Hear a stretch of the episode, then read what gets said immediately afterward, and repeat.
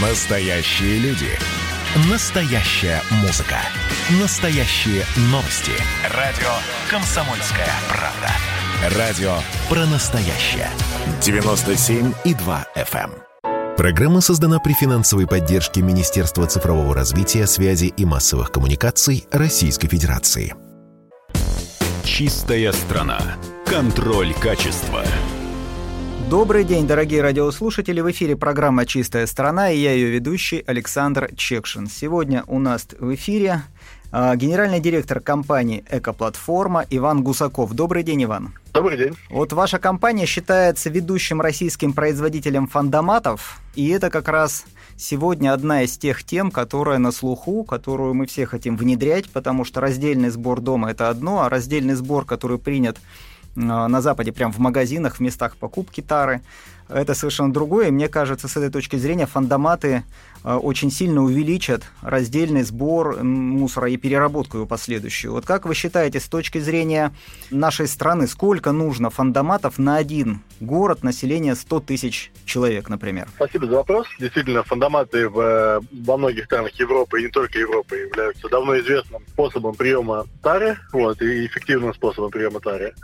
А в России на всю страну, чтобы полностью удовлетворить потребность фандоматов, нужно примерно 100 тысяч штук. Угу. Примерно расчет полторы тысячи э, человек один фандомат. Сколько стоит один фандомат, если его производить? Стоимость одного нашего базового фандомата порядка 400 тысяч рублей. Ну, собственно говоря, я думаю, в, в рамках национального проекта «Экология» совершенно спокойно найти такие деньги, чтобы построить 100 тысяч фандоматов и спасти страну от пластика. Да, действительно, в рамках нас проекта «Экология» и э, в рамках программы развития субъектов и в рамках частных инициатив э, ритейла и других компаний тема фандоматов активно развивается.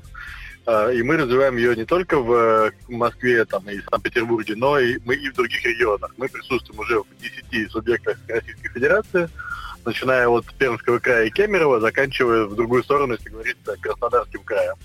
Поэтому эта тема, она развивается активно, и наш проект «Экология», я думаю, что будет активной, будет большой поддержкой такому проекту. Э, это очень хорошо, потому что э, по крайней мере, э, такой способ ликвидации пластикового мусора. Вот мы помним все, что к 50 году пугают экологи тем, что пластика в океане будет больше, чем рыбы.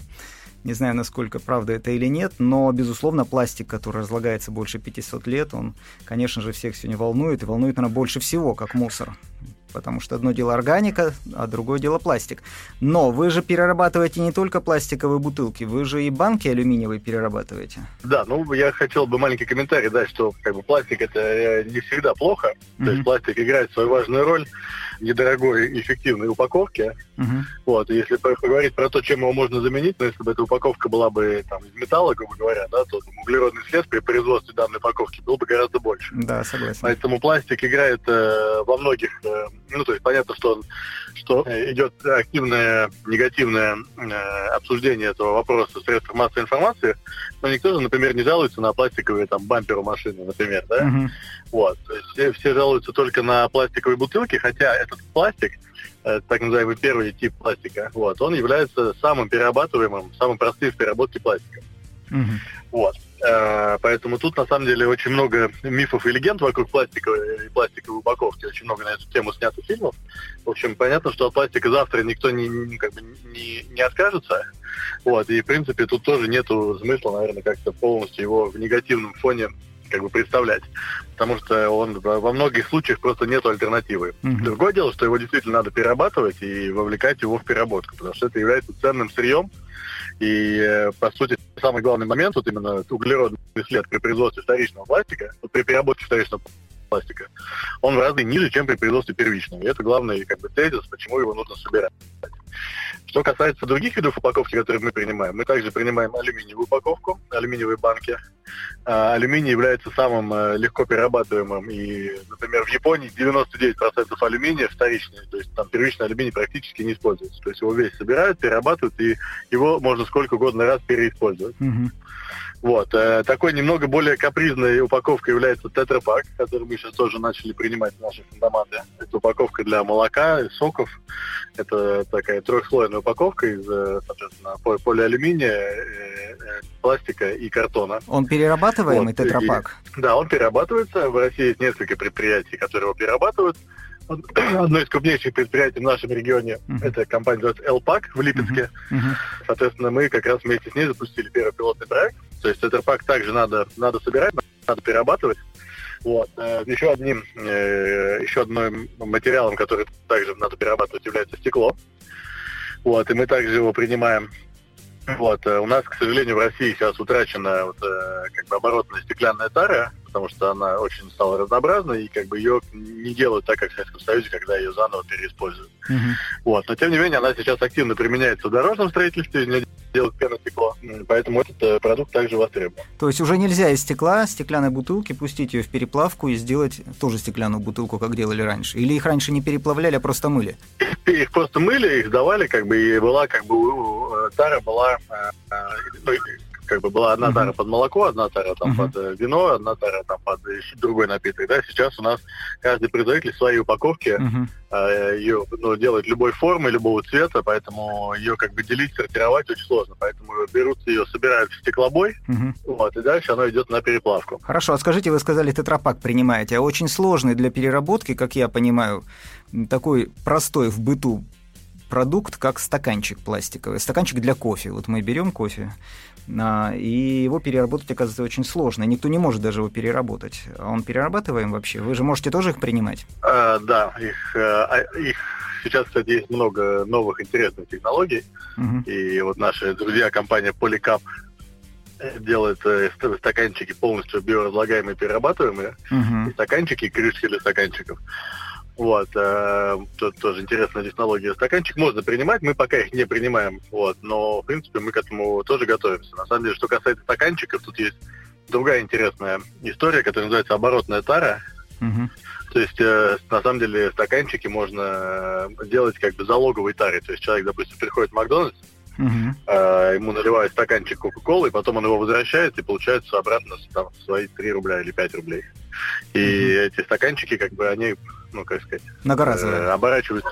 Многоразовые, да, да. Это они делаются просто из более толстого пластика. Угу. Такие технологии тоже сейчас в Европе, в Америке активно применяются, вот. Но и потихоньку все это к нам тоже э, приходит. Ну, очень хорошо. По-моему, это логично. А скажите, вот в части фандоматов, возвращаясь к тому, чем вы занимаетесь профессионально, что это за устройство? Сколько литров э, туда можно, или количество, сколько банок вмещается в один такой фандомат? Смотрите, значит, фандомат вмещает в себя там, от 400 до 500 э, единиц тары. Uh-huh. Он принимает упаковку по штрих-коду. Uh-huh. Соответственно, фандомат, э, после того, как туда кладут тару, он считывает штрих-код, понимает, что это за упаковка, взвешивает ее, понимает, что она не заполнена ничем, что она пустая. После этого она попадает либо в пресс, либо напрямую в накопитель. Вот. Э, после того, как автомат заполняется, мы в режиме реального времени понимаем, что он э, заполнен. Э, и наши специалисты приезжают, его опустошают, вешают новый мешок. Вот, и э, таким образом этот процесс идет. Ну вот в Москве, например, я знаю, что у вас работает это в некоторых магазинах «Вкусвилл». А как долго заполняется? 400 бутылок – это не так много. Это, наверное, в день надо несколько раз приезжать.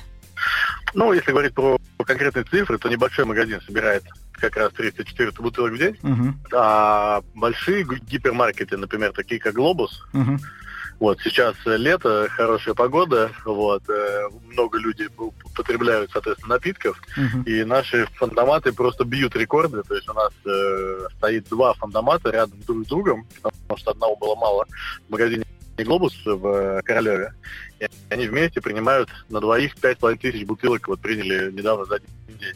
Обалдеть. Да, один фандомат, там у нас рекордсмен, там, по-моему, 2800 бутылок за день принял. Поэтому тут зависит все от проходимости, зависит все от системы лояльности. Мы сейчас тоже внедряем свою очень интересную программу, называется «Экобонус». Угу. Вот, то есть мы набрали определенный опыт работы как с ритейлом, так и с производителями напитков, которые, ну, такие как Балтика, Боржоми, с которыми мы работаем. И мы сейчас делаем свой единый бонус, когда человек дает бутылку и может получать не просто балл на карточку магазина того или иного, uh-huh А мы подключаем крупных э, партнеров, и там и телеком-компании, и банки, и другие как бы ком- компании, работающие на потребительском рынке. И человек может выбирать, что он хочет получить как бы взамен на то, что он э, совершил вот это вот правильное экологическое действие.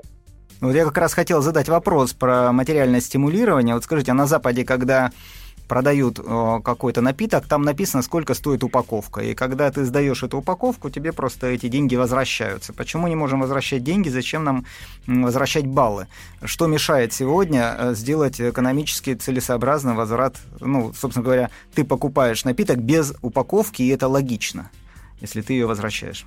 Смотрите, тут э, вопрос такой сложный комплекс, но если говорить в двух словах, то государство идет по есть два пути, по которым государство может пойти для э, того, чтобы стимулировать раздельный сбор отходов. Uh-huh. И чтобы он был, как условно, там в Финляндии, где там 98% пластика собирается, а не как у нас сейчас, когда там 15%, и то не, не факт, что 15 собирают. Uh-huh. Первое – это поощрять сборщиков пластика.